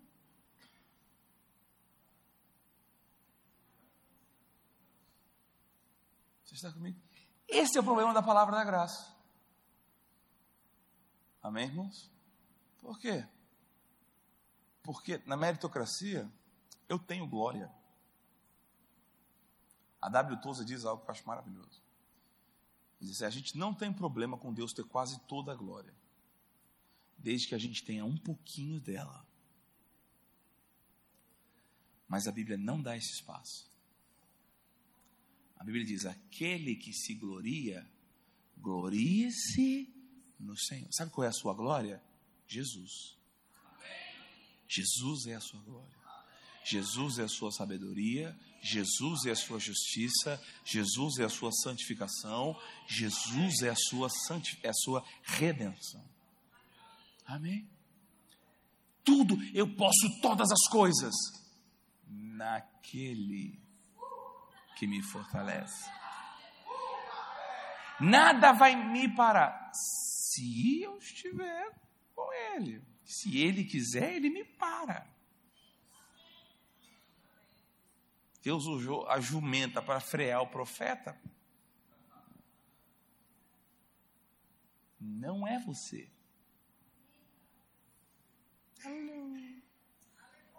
Diga, não sou eu, mas Ele em mim. Cristo em nós nos dá esperança de glória. Você está comigo, irmãos? Amém. Então, fomos criados, Efésios capítulo 2, versículo 10, em Cristo Jesus para as boas obras. Boas obras essas que Deus criou de antemão para que a gente andasse nela. Deus criou as obras para a gente andar, nós nos tornamos incapazes de praticá-las, Deus nos recapacitou para elas. Por que, que eu posso fazer coisa boa hoje?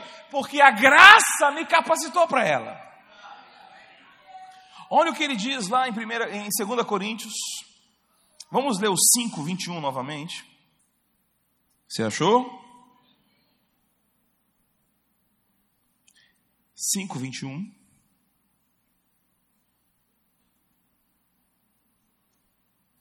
Aquele que não conheceu o pecado, ele o fez pecado por nós, para que nele fôssemos feitos o quê? Capítulo 6, versículo 1. E nós, na qualidade de cooperadores com ele, também vos exortamos o quê? O que, gente? Não receba em vão a graça de Deus. Que graça de Deus? Aquele que não conheceu o pecado, ele o fez pecado por vós, para que por ele, de graça, você fosse feito a justiça de Deus. Se você recebeu uma graça para ser justiça de Deus, não deixa essa graça ser vã na sua vida. Como é que eu recebo em vão a graça para ser justiça? Se a graça para ser justiça é a graça para ser livre da condição de pecador, eu recebo em vão essa graça se eu continuo na prática do pecado. Você está comigo? Por quê? Porque a graça veio para que eu fosse livre dele. A graça não veio para que eu pecasse sem problema. Sim, ela resolveu os seus pecados de uma vez por todas. Isso é verdade. Não para que você peque sem problema. Mas ela veio destruir o poder do pecado na sua vida. Você está comigo, irmãos? O Espírito Santo veio habitar em você e você foi declarado justo. E o poder que segue a palavra de Deus, quando Deus declarou você justo, você recebeu a capacidade para andar em justiça. Da onde veio essa capacidade? De graça. Agora, se eu não lanço mão dessa graça, essa graça pode se tornar em vão na minha vida. Paulo fala sobre a graça vã para o ministério, mostrando como é que eu posso tornar em vão a graça de Deus, lá em 1 Coríntios, capítulo 15, 9 e 10.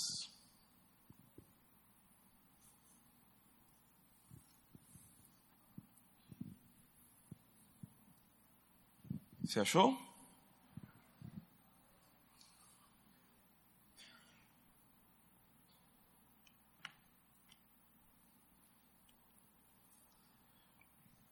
Olha só, nove. Porque eu sou o menor dos apóstolos. E que nem sou digno de ser chamado apóstolo. Que eu persegui a igreja de Deus. Olha o conceito de Paulo aqui, irmãos. Isso é muito importante. Paulo está consciente e talvez é aqui que às vezes nós que aceitamos a justiça de Deus na nossa vida, erramos ao pensar que nós temos algum mérito nessa justiça. Aquele que continua se dizendo pecador erra porque ele está valorizando mais as suas obras do que a de Cristo. Está declarando mais verdadeiro o que ele faz do que o que Cristo fez.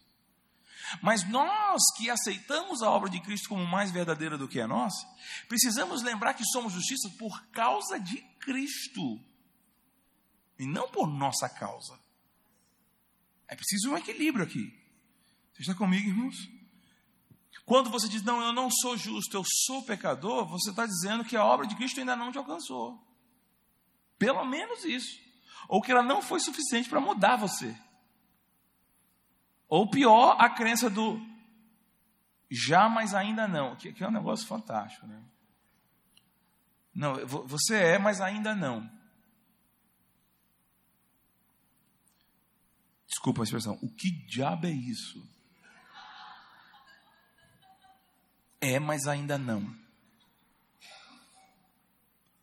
É ou não é? Bíblia não diz é, mas ainda não. A Bíblia diz que é. Somos, fomos feitos a justiça de Deus. Amém, irmãos? Agora, Paulo diz o seguinte: Eu não era digno de ser chamado de apóstolo. Amém, irmãos? Porque eu, cara, eu era perseguidor da igreja, como é que eu posso ser chamado de apóstolo? E a posição apostólica aqui, ele não está falando apenas da ideia do, do dom apostólico, dos cinco dons ministeriais, ele está falando dos apóstolos de fundação da igreja. Paulo está dizendo, eu não posso ser considerado coluna da igreja, que é isso que os apóstolos são, amém, irmãos? Os apóstolos escolhidos por Jesus, os doze e Paulo, lembre-se que Paulo foi escolhido diretamente por Jesus também, amém? Esses doze e Paulo, eles não estão na categoria de quem hoje é chamado no ministério apostólico. Amém? Isso está espalhado na igreja e existem apóstolos, e está errado quem não acredita nos cinco dons ministeriais. Mas a grande questão é que Paulo não está falando disso aqui. Paulo está falando da sua posição apostólica como fundamento da igreja, fundamento da crença da igreja. Nós estamos, nós cremos na doutrina dos apóstolos e dos profetas. Os profetas também não são os Novo Testamento, os profetas é o Velho Testamento. Amém, irmãos? A doutrina dos apóstolos é o Novo Testamento, a doutrina dos profetas é o Velho Testamento. Nós estamos fundamentados na doutrina dos apóstolos e dos profetas. Amém? Então Paulo está dizendo: eu nem era digno de estar numa posição dessa, porque eu persegui a igreja. Como é que eu fui virar fundamentador da igreja? Eu não merecia isso, eu não era digno disso. Eu, eu já fui parar tão longe.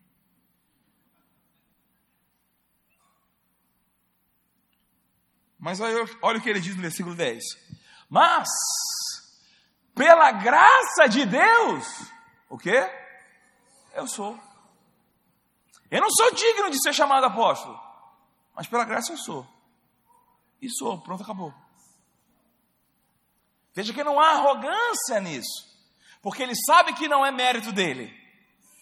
Dele mesmo ele não é digno, mas pela graça ele é. E aí ele diz: e a sua graça que me foi concedida não se tornou vã. Por que, que não se tornou vã? Porque se viesse a graça para o apostolado e ele não tivesse entrado no apostolado, a graça para o apostolado seria vã. Mas quando veio a graça para o apostolado, o que, que ele fez? Eu trabalhei muito mais do que os outros doze que eram antes de mim. Mas calma, olha o equilíbrio. Todavia, todavia o quê? não eu, mas a graça de Deus comigo. Porque é o seguinte: veio uma graça para eu ser apóstolo. Qual é a minha parte? Segui-la. Mas a força para o apostolado é da graça também. Não é minha.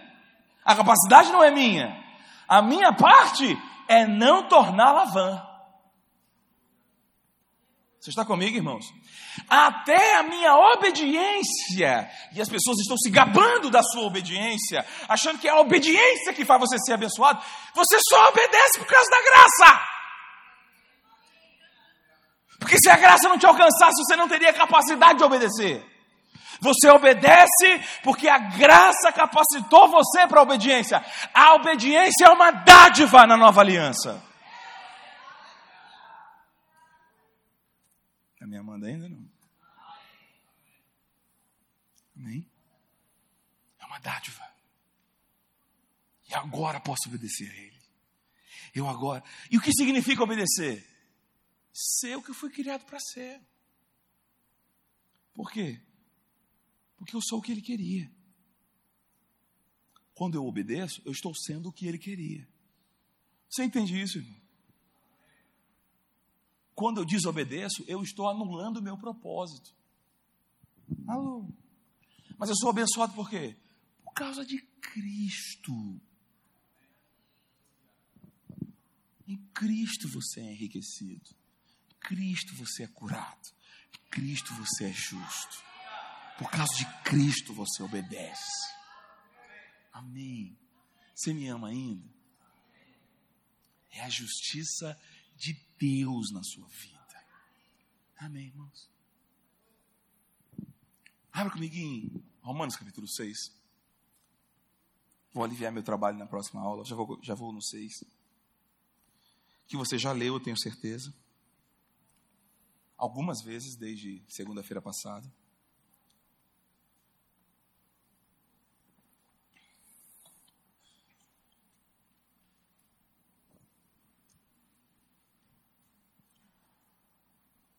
Amém?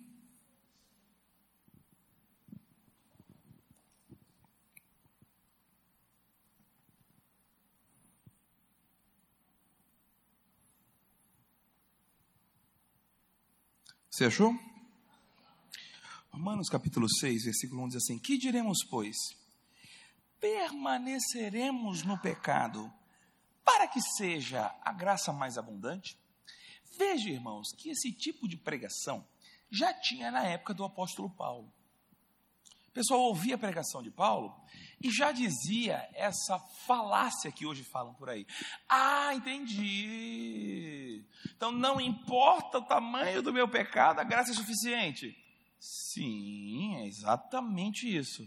Então, quanto mais eu pecar, maior graça tem? Hum, a distorção é maravilhosa, né? Em primeiro lugar, deixa eu dizer uma coisa. Diante desse tipo de coisa, o legalista ouvindo essa pregação fala assim: olha, a gente. Não, é verdade que você está falando, beleza, mas a gente não pode pregar isso, porque aí a gente libera o povo para pecar. Eu fico pensando, é melhor pregar a mentira do que pregar a verdade. Porque se o pessoal ouvir a verdade, peca. Mas na minha Bíblia diz que a verdade liberta. Então é melhor mentir para o povo não pecar. E onde é que cabresto impede a pessoa de pecar? Alô? Irmão, vou dizer, no, no, nos, nos, círculos de maiores cabrestos, são tem as maiores absurdos de pecado. Olha só, uma coisa simples assim. Tudo bem que eu não estou falando de nascer de novo, mas como é que pode existir homossexuais nos países muçulmanos? Quando se você for pego na prática homossexual, você perde a sua cabeça. E você acha que não tem? Tem. E um monte de gente perde a cabeça. Porque cabresto não liberta ninguém do pecado, não. Alô? Só tem uma coisa que liberta o homem do pecado: Cristo Jesus e esse crucificado. Você está comigo? É a revelação de Cristo que me liberta. É o entendimento de Cristo é entender que é a justiça de Deus, é entender para que você foi criado e agora tem capacidade para viver isso. Você não está mais debaixo dessa amarra, você traiu, mas Ele restaurou você de volta. Você tem uma nova esperança, você tem uma nova vida, você foi recolocado numa posição que foi perdida, mas Ele te trouxe de volta. Esse entendimento liberta do pecado. É o que Paulo vai dizer aqui. Jesus diz algo interessante. Jesus estava na casa de um, de, de um, determinado fariseu e de repente entrou uma mulher que aparentemente não tinha uma conduta muito adequada com a lei judaica. E ela começa a beijar os pés de Jesus e regar os pés de Jesus com as suas lágrimas. E seca com seus cabelos. E aquele fariseu chamado Simão olha para Jesus e fala assim: hum, se isso fosse profeta, ia saber que isso aí é pecadora. E Jesus olha para Simão e fala assim: Simão, contar uma coisa. Um certo senhor tinha dois servos. Um lhe devia 200 denários, outro não sei quantos mil denários. o Senhor resolveu perdoar-lhe a dívida de ambos. Quem você acha que vai amar mais o Senhor? Você entendeu a pergunta? Não é quem o Senhor ama mais, mas quem vai amar mais o Senhor? Aí Simão respondeu assim: Eu suponho que o que teve a dívida maior perdoada. Ele falou: Pois é, eu entrei na sua casa e você não me deu água. Ela não para de beijar meus pés. Agora, vou dizer, os muitos pecados dela são muito, vão ser perdoados. Porque ela muito amou. Você está comigo? Não é maravilhoso isso? Os dois, tá, o que ele estava dizendo? Você acha que tem pouco pecado, mas precisa de perdão do mesmo jeito. Ela sabe que tem muito.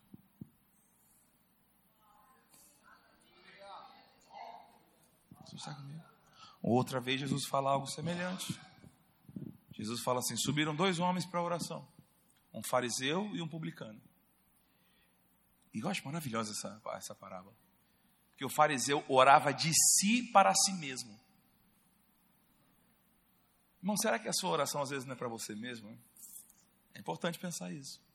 Será que a minha oração é para Deus mesmo ou é para mim?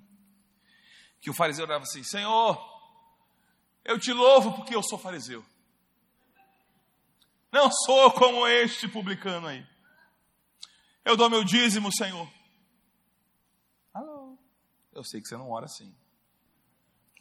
É, eu sei que você não fala para Deus, Senhor, eu estou dando dízimo, por que, que eu não prospero? Eu tenho certeza que você não faz essa oração. Amém? Senhor, eu dou meu dízimo, eu dou esmola, estou sempre na sinagoga, sigo a lei, não sou como esse pecador. E a Bíblia diz que aquele pecador, aquele publicano, ele não tinha coragem nem de ir à frente. Ele ajoelhado nos fundos, batia no peito. Ajoelhado dizendo: Senhor, ser propício a mim, porque eu sou pecador. Você entendeu essa oração aqui? Ser propício quer dizer, cause a minha propiciação. Porque eu não vou conseguir me tornar propício. Eu sou pecador. Seja você, Senhor, propício a mim, que sou pecador. Aí Jesus diz: Esse saiu abençoado. O que entendeu que em si mesmo não poderia causar o seu perdão.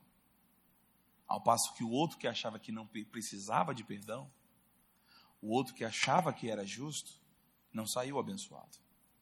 Agora preste atenção: é fácil alguém ouvir essa mensagem e dizer assim, então, quanto pior, melhor.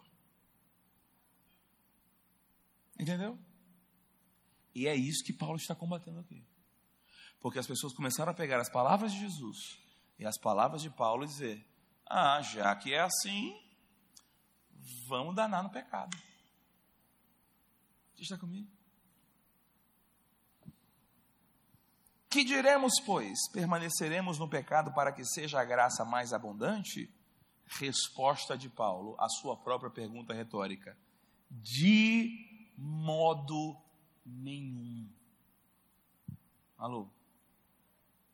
Você está comigo? Você não foi salvo para pecar à vontade. Você está comigo? Eu sei que você não está perfeito ainda. Você sabe, você não anda comigo. Só de você pensar assim já me prova que você não está perfeito ainda. Você está comigo, irmãos? E você está perfeito? De jeito nenhum, misericórdia. Ah, se não fosse a graça de Deus. Você está comigo, irmãos? Eu, eu seria um tolo ou, um, um, belo de, um, de, uma farsa. Se eu viesse aqui e dissesse para você, não, porque eu não peco mais. Eu peco, irmão, para caramba ainda. Mas eu peco menos do que pecava antes. E eu já vi que eu venci várias coisas já. Porque eu estou livre. Ainda tem uma série de coisas que por hábito eu ainda não deixei mas eu estou melhorando. Contudo, não eu. A graça de Deus comigo. Amém, irmãos? Que a vereda do justo, ela não nasce na luz do meio-dia. Ela é como a luz da aurora. Mais e mais, a cada dia. Vai melhorando. Você está comigo, irmãos? Importante você não parar. Importante você continuar. Continua no caminho. Caiu de novo, fica com raiva de você. Graças a Deus. Graças a Deus que você sente raiva. O irmão estava falando aqui, eu não sinto raiva ah, do pecado, não, eu tenho raiva da minha carne, de mim. Que bom, é isso aí. Problema é se você pecar e não doer, aí é um problema. Mas se quando você ainda cai, ainda dá um vacilo, fala, ai, de novo, que droga. Tá certo, isso aí é o arrependimento mesmo. Isso é a prova que o Espírito Santo está trabalhando em você para você não cair de novo. O que, que eu faço? Declara, não vou mais. Mas eu já declarei 20 vezes, declara 21, 40, 100, até que pare. Porque agora dá para não fazer. Antes não dava, agora dá. Você está comigo, irmãos? De modo nenhum, como viveremos ainda no pecado, nós os que para ele morremos? Porventura ignorais que todos que fomos batizados em Cristo Jesus, fomos batizados na sua morte. Olha aí, identificação e substituição. Fomos, pois, sepultados com ele na morte pelo batismo, para que como Cristo foi ressuscitado dentre os mortos pela glória do Pai, assim também andemos nós uma nova vida. Não é para viver a mesma vida, só que agora com a capa de Cristo. Isso é mentira! Você está comigo, irmãos? Nós somos chamados para viver uma nova vida, nós somos uma nova criação, nós somos recriados em Cristo Jesus para as boas obras. Nós devemos nos revestir do novo homem, que se refaz para o pleno conhecimento e em, plena, em verdadeira justiça e retidão provenientes da verdade. Existe uma nova vida para vivermos. O texto continua. Maravilhosamente, inclusive. Eu, eu li até onde? Quatro. Cinco. Porque se fomos unidos com Ele na semelhança da Sua morte, certamente seremos também na semelhança da Sua ressurreição. Sabendo isso, que foi crucificado com Ele o nosso velho homem. Quem era o velho homem? O dominado pelo pecado. Para que o corpo do pecado seja destruído e não sirvamos o pecado como escravo porque quanto quem morreu está o quê? Justificado do seu pecado. Ora, se já morremos com Cristo, cremos que também com Ele viveremos. Sabedores de que, havendo Cristo ressuscitado dentre os mortos, já não morre. A morte já não tem domínio sobre Ele. Pois quanto a ter morrido, de uma vez para sempre morreu para o pecado. Mas quanto a viver, vive para Deus. Assim também vós, considerai-vos mortos para o pecado, mas vivos para Deus. Não reine, portanto, o pecado em vosso corpo mortal, de maneira que obedeçais às vossas paixões. Agora você pode não deixar isso reinar. Você está comigo? Você pode caminhar justo. Você pode vencer as coisas. Amém? Amém, irmãos? Muita gente me pergunta sobre essa questão. Como eu prego muito forte sobre a graça de Deus e muito contra o legalismo. As pessoas perguntam, mas olha só, o cara se converteu e aí ele continua no pecado, continua do mesmo jeito. E aí? É salvo ou não é? Isso é a cabeça legalista no nível 300 mil. Primeira coisa, é de se questionar o novo nascimento de alguém que continuou a mesma coisa. Porque, olha só, em primeiro lugar, já vou fazer ressalva. Eu sou 100% a favor da confissão pública do apelo, você está comigo, irmãos? Levar as pessoas a declarar Jesus como seu Senhor. Eu sou 100% a favor, amém? Mas, por favor, entenda isso e tenha misericórdia da minha vida. Não é uma frase feita que salva o homem. É uma crença. A frase tem que expressar a crença. Se a frase é dita sem crença, não há salvação. Salvação acontece pela graça mediante a fé. Fé se expressa por palavras. Palavras não provam fé. Você está comigo, irmãos? Então, eu sou a favor do apelo e da confissão pública? Sim. Mas eu não posso aprovar, eu posso comprovar que todo mundo que foi na frente do apelo e disse eu recebo Jesus, recebeu de fato. Porque para isso é preciso crer. Porque com, com o coração se crê para a justiça e com a boca se faz confissão. Você está comigo? Por isso que não diz aquele que falar, mas aquele que o invocar, dando a ideia de algo pessoal Amém, irmãos? E com fé, feito com fé. Aquele que o invocar, esse será salvo. Mas como invocarão em quem não creram? Só invoca quem creu. Falar o nome não é necessariamente invocar, porque para invocar tem que crer. Você está comigo? Então, a primeira coisa, daquele que falou que aceitou Jesus e não mudou, temos que questionar se ele de fato nasceu de novo. Você está comigo, irmãos? Outra coisa, salvação, em primeiro lugar, é no coração. Ela é individual. Ela não é para inglês ver. Amém? Agora, a vereda do justo é como a luz da aurora.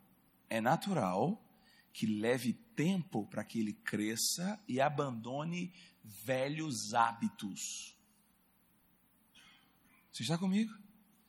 E para abandonar velhos hábitos, existem dois processos que você está ouvindo desde a primeira aula do Remo e vai ouvir de novo nessa. Romanos, capítulo 12, versículos 1 e 2.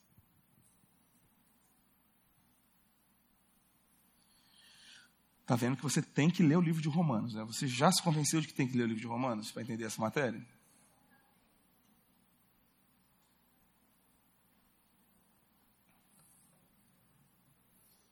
Quanto tempo eu tenho? Eita, a diretora está ali.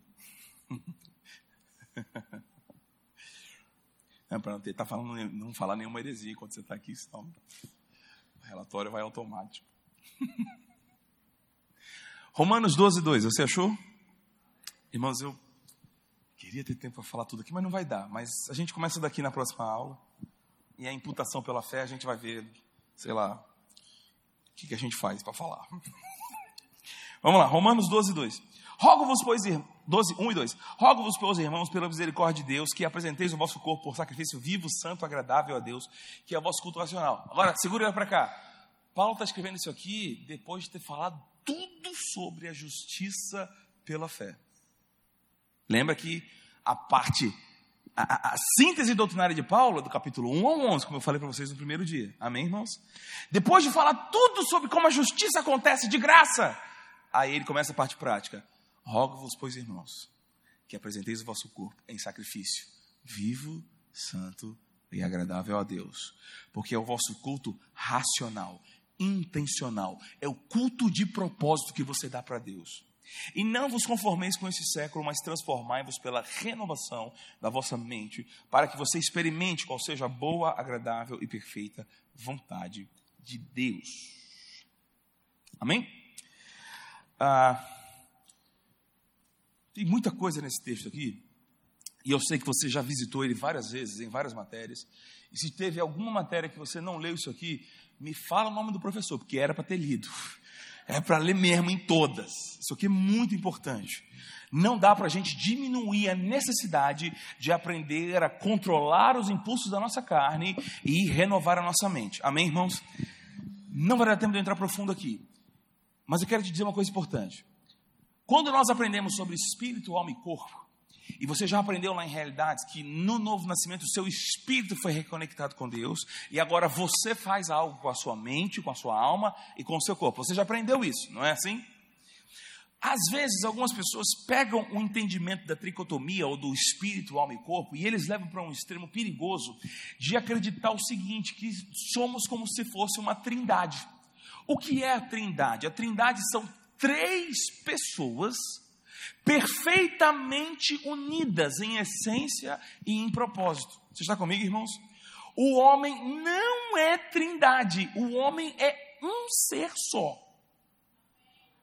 Você está comigo, irmãos? Não existe esse negócio de quem pecou foi minha carne, não fui eu. Isso é esquizofrenia.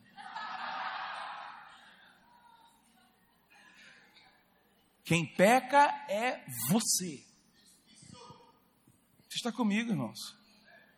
Mas o, o, pecado não é na carne? Não, concupiscência é na carne. Pecado sempre é espiritual, querido. Alô? Não, não, não, meu espírito está perfeito. Está perfeito, está unido a Deus. Está certo. Mas ele não está perfeitamente desenvolvido ainda. Alô? É só, é só ler Bíblia que dá certo, irmãos. A gente lê Bíblia, dá certo. Jesus falou assim: ó, vocês estão preocupados com o que entra pela boca? Que entra pela boca não contamina o homem, não. O que contamina é o que sai pela boca. Porque o que sai vem da onde? É do coração que procede os homicídios, os adultérios, os roubos, os assassinatos. É do coração. Porque pecado é espiritual. Carne tem concupiscência. Pecado é uma ação humana do homem. O homem é espírito, alma e corpo. Está comigo, irmãos?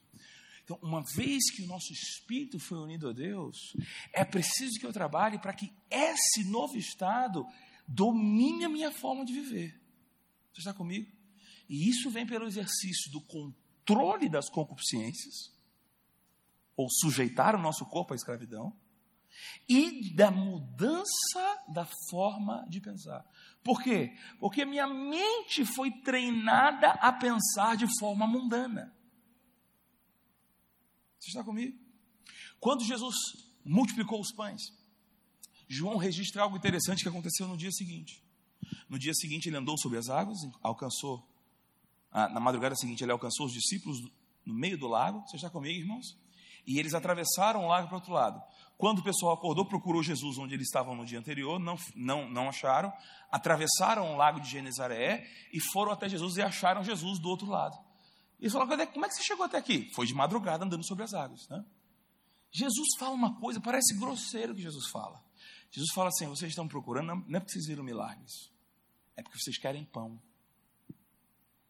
Aí ele fala assim: trabalha não pela comida que perece. Por que, que Jesus fala isso? Se você ler o Evangelho de João, você vai ver que João termina o seu Evangelho dizendo assim: ó, Jesus realizou muitos outros milagres. Mas estes, sete que ele registrou, esses foram registrados para que vocês creiam que ele é o Cristo. Então, especialmente no livro de João, os milagres que Jesus realiza são testemunhos de que ele é o Cristo. Então, quando Jesus, no livro de João, fala assim, registrado por João, vocês estão me procurando não porque vocês viram milagres, ele está dizendo, vocês não estão crendo que eu sou Cristo. Vocês estão achando que eu sou a solução para a velha fome. Mas eu vim para mudar a fome. Isso que é importante. Tem gente achando que estar crente, ser nascido de novo, é achar um jeito novo e poderoso de satisfazer os desejos antigos. Você está comigo? E por isso que me apavora essa pregação atual de corra atrás de seus sonhos, corra atrás de seus objetivos. Você, você, o que, isso aqui. Deus está na plateia te olhando. Isso não é evangelho. O evangelho é: se você não muda o que você pensa e deseja, você jamais vai viver a vontade de Deus. Porque você está acostumado a pensar como o mundo pensa. Você só vai viver como Deus quer quando você tirar a sua mente do mundo e que ela seja totalmente transformada. Agora, sua mente fala dos seus valores, fala de como você enxerga as coisas, o seu código de ética. Tudo isso tem que ser mudado. Alô? Tudo bem com você? Tudo que você falava, eu sou assim por causa da minha mãe, tudo isso tem que mudar. todos os seus princípios, toda a sua lógica de vida tem que mudar.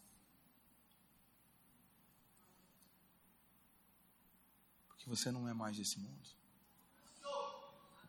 Se a sua fome não mudou, é de se questionar o seu novo nascimento. Você me ama ainda não? Mas eu sou justiça. É, justiça de Deus.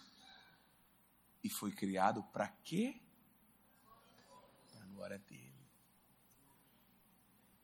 Recebeu uma coisa boa hoje? Amém.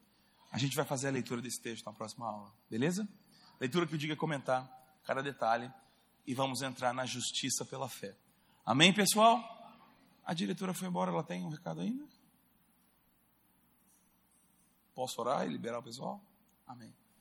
Pai amado, nós te louvamos, porque somos justificados, porque nenhuma condenação cabe sobre nós porque estamos em Cristo, porque temos uma nova vida, uma nova esperança, uma nova posição, um novo valor, ó Pai.